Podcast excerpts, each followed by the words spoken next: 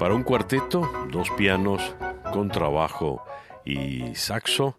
alto, pues interpretar el mambo de West Side Story de Leonard Bernstein es ciertamente una osadía, pero el cuarteto que encabeza Engelbert Frobel supera la prueba.